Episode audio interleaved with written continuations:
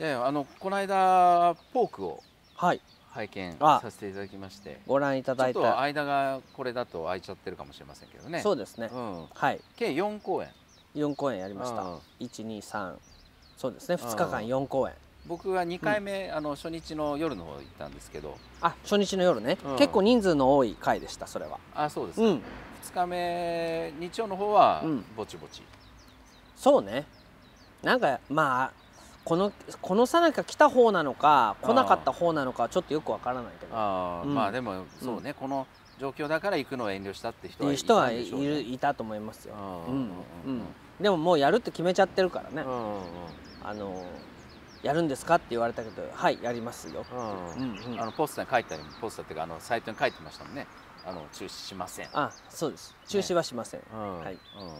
はいやあの面白かったですあそうですか。まあやっぱり脚本がとってもいいですか。脚本があのすごいなって思いましたし。考えてみたらだって半年半年ってことないけどだからうん。去年のうんうん。2020年の終わりの頃うんに、うん。僕今ポークの本脚本書いててね、っていうやり取りをこの豆くるでもしましたね。豆くるでして、あの人を食べるっていう話とかそういうことなんですよっていう話してから、もうほんと5月までねうん。随分長い期間うん。稽古もしましたけど、まあでも逆に今やってる方が、うん。あの脚本にリンクしてる部分は大きいかなって。いやもう本当ですよね、うん。そのうん。もうまさに言いあ言い当ててるというか、うん。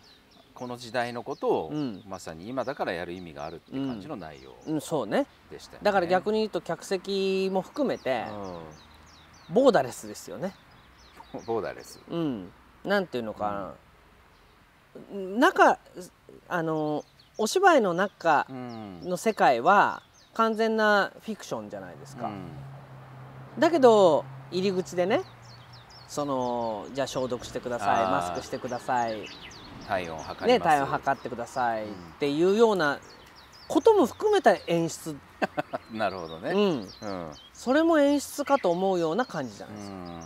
だからあれで菓子パンでも配られた日にはね、そうですそうです。健康菓子パン協会から。健康菓子パン協会から真珠入りの、真珠入りのね。真珠エキス入りのやつをね、でもまあやっぱりあのぐらいのことは今世の中普通に起きてるじゃないですか。いや本当ですね。うん。だから本当に事実は小説よりきなりですよね。うん。うん。うん。うん。あの途中の踊りというか歌というかね、あのなんだかなんだかなっていう、うん、もうずっと耳について。あ着きました。帰り道とかもあなんだかなっていう。だからね その前チキンやったじゃない。はい。その時はさデタラメの歌だったじゃないああですか。そうだったね。うん。デタラメよりさらに進化してますよね。なんだかなって。ああそっか。うん。デタラメはまだちょっと怒りがあるもんねそう。ね。うん。こんな世の中デタラメだっていうね。うん。なんだかなはもう諦めの境地が入ってる。うんそうかそうか。だからうん。そういう感じになってるんじゃないですか。うん。うんうんうんいや本当にうん。なんかどうでした？手応え的にはやってみての。うーん手応え的にはね手応えってまあ何を何の手応えっていうこともあるんですけど、なんかまあ本当に僕にとって劇を作るとか、そういうことはなんか特別じゃないから、うん。うんあのこの豆くるを撮ってるのとあんまり変わらないんですよ。ぐらいの感覚は感覚で。あの脚本を書くって相当なことですけどね。うんだそれがそうでもないんですよ。あそうでもやっぱりここでこうやって喋ってることうのまあそのそれをかき集めたって言ったらあれだけど、まあなんかかこうやって喋ってることを、まあ一応脚本って形に落とし込んでるだけで、あのーでもねあそうそうちょっとね昨日ラジオ瀬尾さんの収録があって、ちょっとああなるほどなと思ったことが一つあったんですけどね、あのー中島みゆきはどうやってまあ歌を作ってるかっていう話を昨日したんですけど、うんうん。それを瀬尾さんに語ってもらえるってすごいことですよね。それはね、うん。ああなるほどと思ったことが一つあって、その自分がこの作品をうん。どういうふうに作ってるかってことを考えてはいけない考えてはいけない。そう。つまり作品の中にうん。作為を込めてはいけない、お作品の中に作為を込めようとしたらそれは商品になってアートではなくなるって話をしたんですよ。作品と商品は違うと。そう。まあもっと言えばアートアートと作品作品はアートである、うん、ありたいと思って中島みゆきが作っているところに、うん、あだったらこういうことねっていう形であまりに作為を込めすぎると、それは商品にはなるけれど、だからみんなに受けるかもしれないけれど、それはずっと何か残るアートとしての作品っていうのかな、その前衛アートって意味じゃないけれど、アートとしてのものはそのなくなってしまうというのがあって、自分よくだからそのあのポークなんかの時もね、こうあのこれどういう意図で作ってんですかとか。あ、うん、聞く人はいそうだね。とかもそうだし、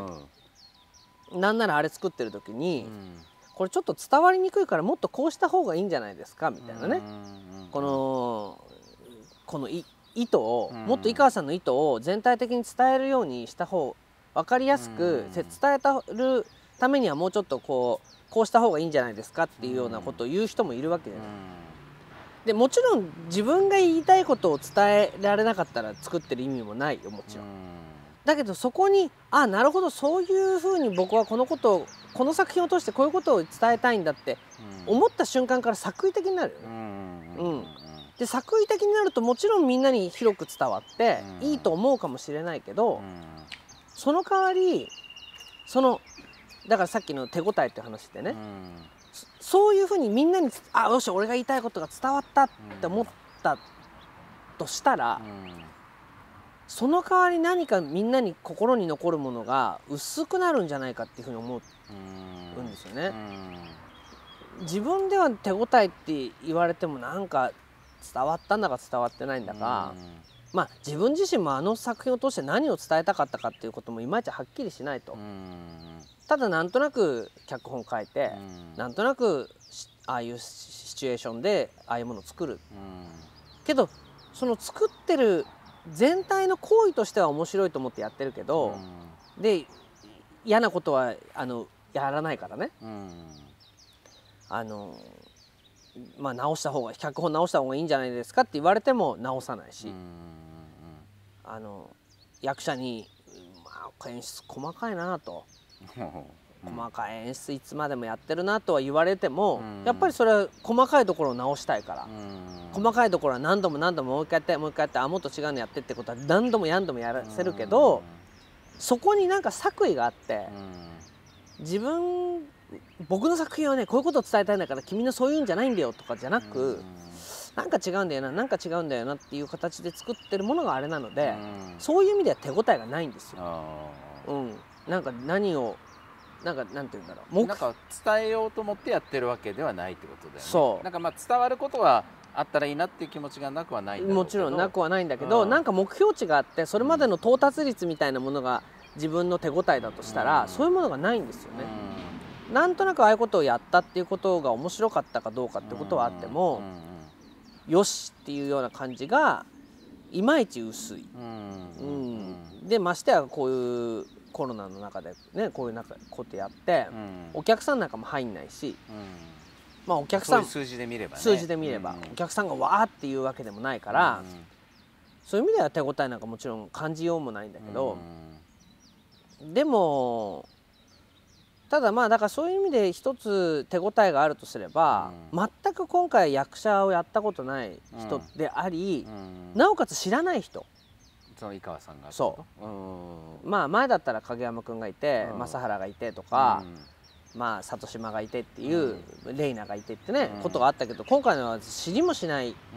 人たちでなんかやりたいですっていうだけの人たちに全員当てぶり するからね、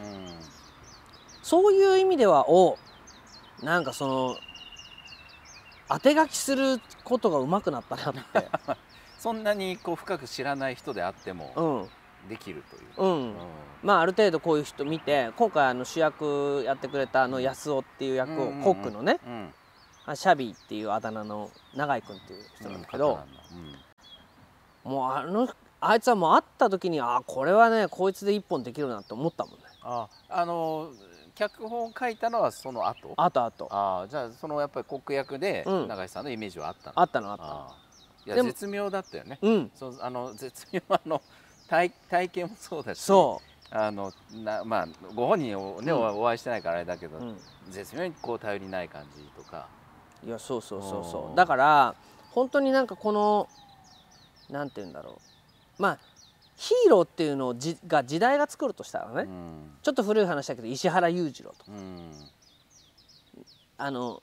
その時代が求めてるわけです、うんうん、時代のヒーローだと思うよ永井君。ああ今の、うん、まあつまり今の人たちのいろんな気持ちの悩まぜになったものを、うん、あんだけ体現できるっていうのはあの素晴らしい才能だと思う、うんうんまあ素晴らしい演出あってのことだけど。脚本とね、うん、なんかその作品の中ですごく一個聞いてみたかったのが、うん、今回あのすごい場面転換が多かったはいはいはい。思うの、はいはい、でそれは僕個人としてはもっとなんかこの続きをこのやり取りで、やり取りの続きをこのメンツでたい見たい、うん、でそこに没入したいって気持ちがある時に、はい、結構切り替わってっちゃったなっていうような印象があって、ただそれはある分分かってもちろんやってらっしゃったんだろうと思ったんだけど、その辺は。はい。そうですね、あのー、まず今回劇場だったっていうことですよね、うん、今まで空でやってたとか宇田川でやってたっていう劇場じゃないところでやってたけど、うん、まあ今回はちょっとより劇場チックだっていうことが、うん、ちゃんと袖があって袖があって、ね、まあある程度暗転もできるっていうところがあって、でそういうふうにパンパンパンパンシーンが変わっていくっていうそれはもう最初から意図して前のやつのちょうど倍のシーンにしてるんですよ。ぐらいになってます、ね、なってるんですよ。うん、だあの同じページ数でね、うん、あまあ、ページ数はもっと多いんですけど、うん、だから同じ時間でシーンが倍だから、全部ちょっとその話の途中っていうか、話の途中話の途中っていうので、まあ、映画的っていうかね、うん。あのー演劇的演劇的ってまあ今の演劇ってもうパパカパパカ変わるんだろうけど、うん、そういうふうにシーンを早く変えていくっていうのはすごく意図してる、うん、やったんですよね。でさっき今台本のページ数って話もしたけど、うん、多分チキンの時の、ね、1.5倍のページ数なんです。で最初前日の日に、うん、えー通したら3時間になったんですよ。ああなんかちらっと言ってた。うん、すごい、まあ、通したっていうか一つずつ確認してったら3時間以上になって、これ2時間に収まらないで1時間ものオーバーしちゃってどうしようみたいなことがあったんだけど、いやでもそんなになるわけないなと。ページ数が長いから長いように見えて、今回はアドリブが一つも入ってないんですよ。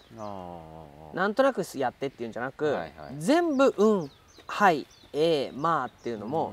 全部セリフ通り一字一句変えさせないでやらせたから、テンポが出てくれば、これは成立するだろうと思って書いたんですよね。でテンポが出てくればそれだけシーンもパンパンパンパンパンパンパンパン変わるっていう、だからそれは何ていうかその、まあ、あの作品の持っている人間それぞれの葛藤を描くっていうより、こういうシチュエーションの中に置かれていろんな人たちのいろんな反応だよね。反応そのものを見せる。ストーリーを見せるっていうよりはそういう中に置かれてる人たちがそれぞれのなんかこう反応を示していくっていうそこが見せたかったっていうところがあるんですよね。だからより映像的にしたかった。セリフ劇にしたくなかったっていうのはあるんですよね。だから全部通してみても何が言いたいとかっていうことではなくただ一人ずつチャーミングになんかああいう人いるなとかああいうなんかいいなっていうだから本当に最後に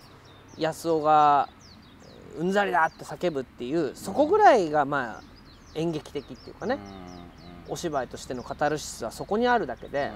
あとはパンパカパンパカなんかなんて言うんだろう紙芝居を見てるよっていうかね。うん、なんか紙芝居を見せられてたような気がするっていう、やっぱりこのチキンからの系譜で偶話だから、このあそこまでなんて言うんだろう今のじ今の時代に寄せてる話だから、なんかこう社会風刺っていうか社会批評だと思われるのは嫌だっていうのはあったんだよね。よりねなんかそういうテーマだけにっていうとこかね、うん、そう。でもあれを見るとなんかパッパがパッパが変な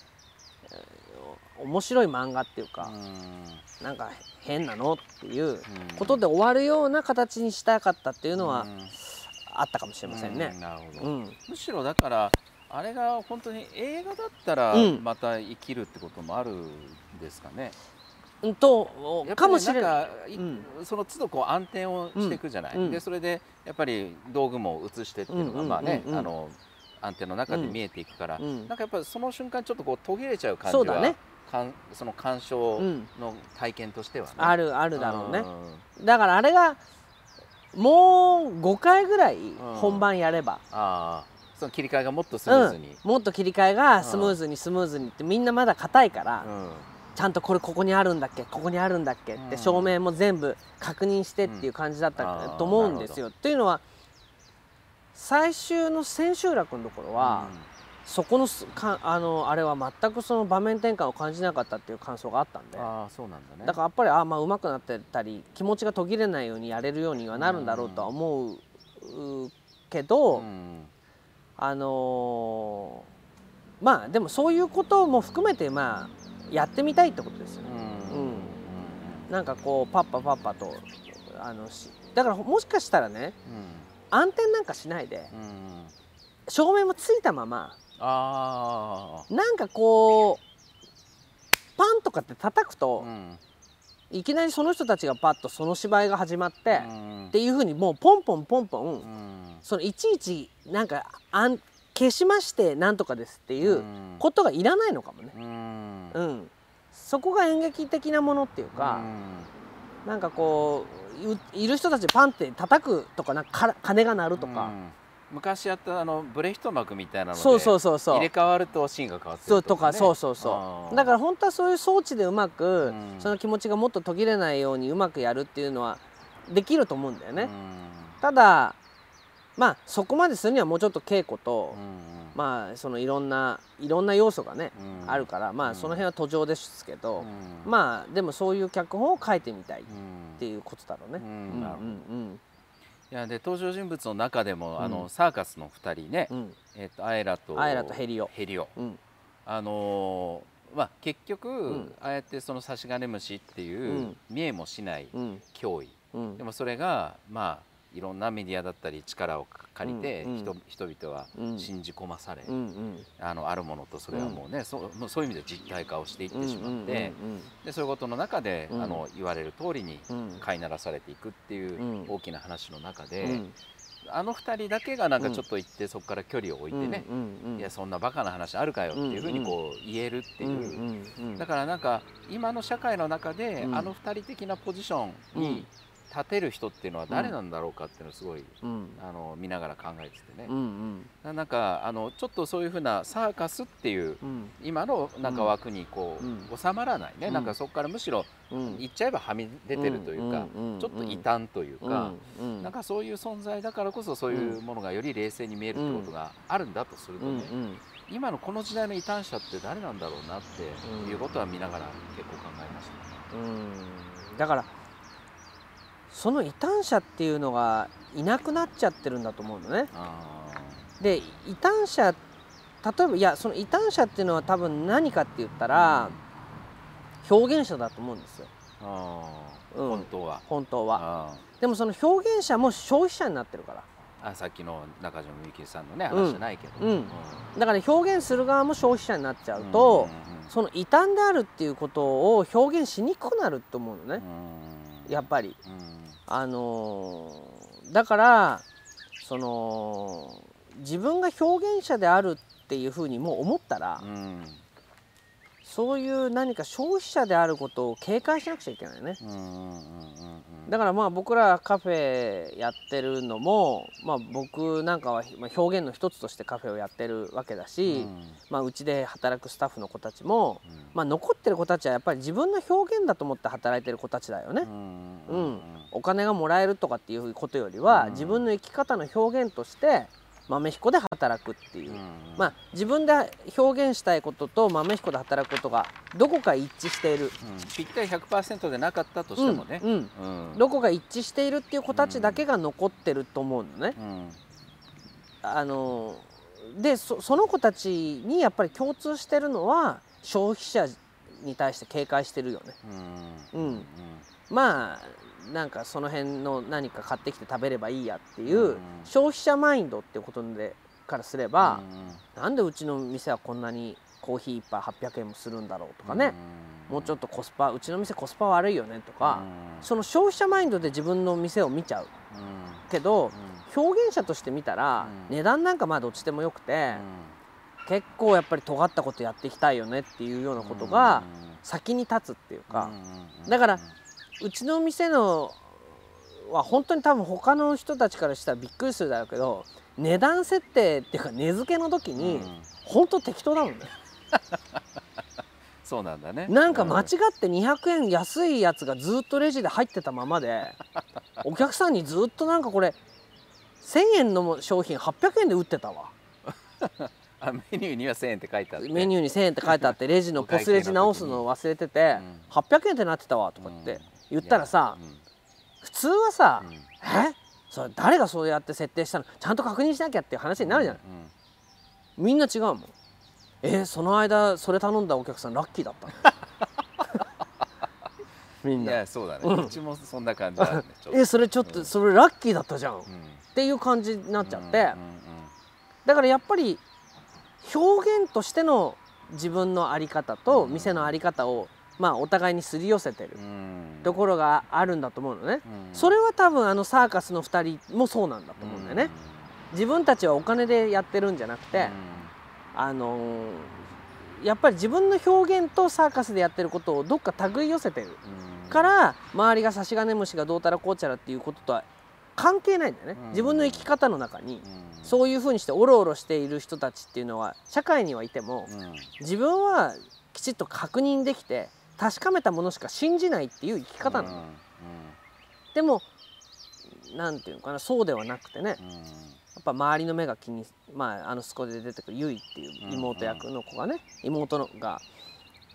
なんか常になんか周りを見てその人の話を信じちゃって、信じちゃったがために大きな後悔をしてっていうことがずっと続いてきたけど、お兄ちゃんは誰を信じてるの？っていう、私は自分を信じることにしたっていうのはまあ決意だからね、そうやってできるかどうかは別だけど決意としてあって、でお兄ちゃんはそういうことを問われても分からんぞって言って頭が混乱するっていう。でやっぱそういうことなんじゃないかな。自分を信じることができりゃ苦労しないっていうか、理想だけど、うん、実際問題サーカスのやってるやつなんて見せ物小屋で、うん、あんなものね、うん、あのー、あっちこそでたらめじゃないかっていう形で、自分を守りたいっていう人たちがいっぱいいるんじゃないそうね、既存勢力からしたらサーカスの人たちこそね、あのっていうとこはあるよね。そう、だからちょっとうがった言い方すれば今回のコロナのことの騒ぎで、よりサーカスを潰したい、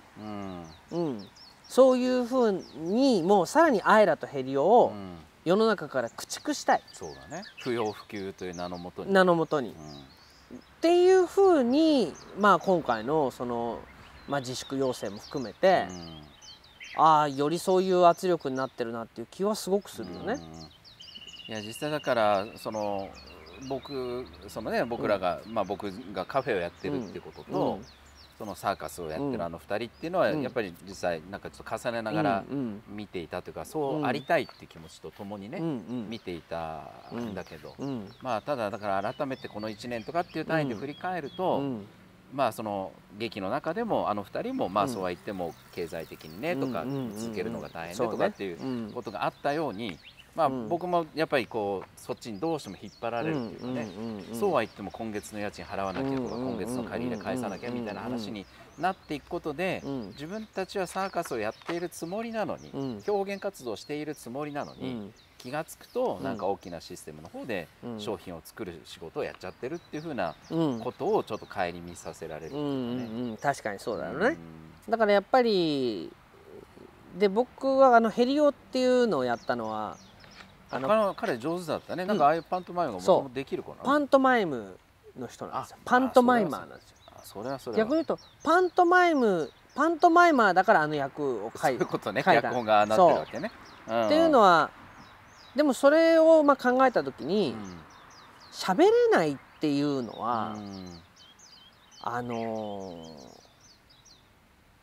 ー、なんて言うんだろう。つまり喋れるっていうことって言葉だから、うん、言葉意味の世界、ね、意味の世界、でも喋れないっていうのは意味の世界じゃないから、無意味の世界じゃない、その無意味の世界にいる人の方がきちっと物事を見たり、何かを伝えるっていうことについては長けてるって気がすごくしたのね、うんうんうん、まあ肉体的に見ても、うん、なんか無意味にあの23回逆立ちしてるんだけど。ね。うん、意味ないんだよ全然、うん、でも逆立ちしているっていうぐらい何かこう世の中を逆さに見てる。っていうことだから、もう逆さに見ているっていうのっていちいちこういう理屈でこうだったらこうなっちゃうってなると思うんだよね。だから、まあ、影山君なんかはやっぱり理屈の人だし、まあ、理屈の側面がある人だしね、まあ、僕なんかもそういうところあるけど、スタッフって本当理屈じゃないじゃない、あの人たち。本当にあの、逆立ちしてる人たちみたいな。今ここで逆立ち必要あるっけ？それみたいなことをね、なんだかわかんないこうパフェにすごいこだわってこのクッキー焼くのにこんなもう半日かけてみたり。これそれ逆立ちしてるようなもんじゃん、うん、なるほど。そ れ意味ない、うん、それいらないんじゃない、って言ってもいやいやこれは大事ですみたいな、うん、確かにね、でこういう人たちがやっぱりまあ明るくっていうかそれなりにここは自分の表現の場所なんだと思ってやってたら、家賃が払えなくても、何になったとしても店は残るって気するのよ。うん、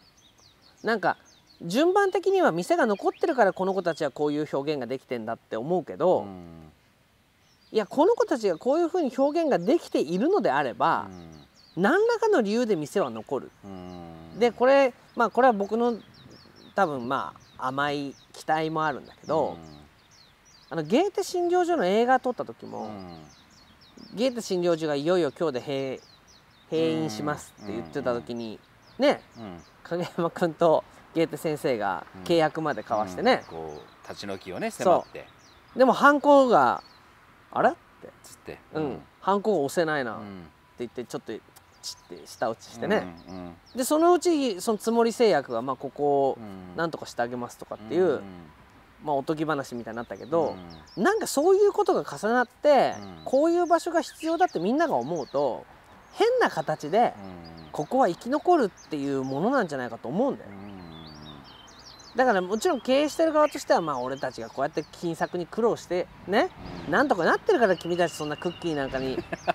かまけてられるんだぞと逆立ちしてられんだぞと。それは思うよね確かに、だからもうちょっとありがたいって言ったらいいんじゃないのと思うけど、ああいうとこで逆立ちできるんなら、俺たちが仮になんていうのもう知らねえよ勝手にやれって言ったとしても、あれ店残ってんのって、だからそれってほらちょっとまた例えが違うかもしれないけどなんか母親が子供捨ててね、うん、この子のためこの子のためと思ってたけど、うん、もうなんか何もかも嫌になって、うん、もう自分はもうこの子を捨てて、もう違う世界に生きるって言って出てったとして、でも何十年かぶりに行くと子供は普通に大人になってて「あお母様ですか」って言われたりすることってあるじゃない。本当にあ子供は親がなくても育つみたいなもので。何かそういうその子に生きてった方がいいよっていうふうに何かがあれば、うん、なんか生き残るっていうようなことってあるんじゃないかなっていうのは、いつもそういうそういう社会であってほしいなっていう、うん、まあ、それは僕の中の希望だね、うん、生命力っていうことかもしれないね。その子供たちも、うん、子供もそうなんだろうし、店でも。店でもそうやってこうついつい誰からも求められてなかったかもしれないけれど、自分の表現として、もうやらずにはいられないっていうのはまあ一つの生命力の発露だとするとね、そういうものがちゃんとこう生き生きとしてるっていうものであれば、あの続く生き延びられるっていうことなんですかね。うん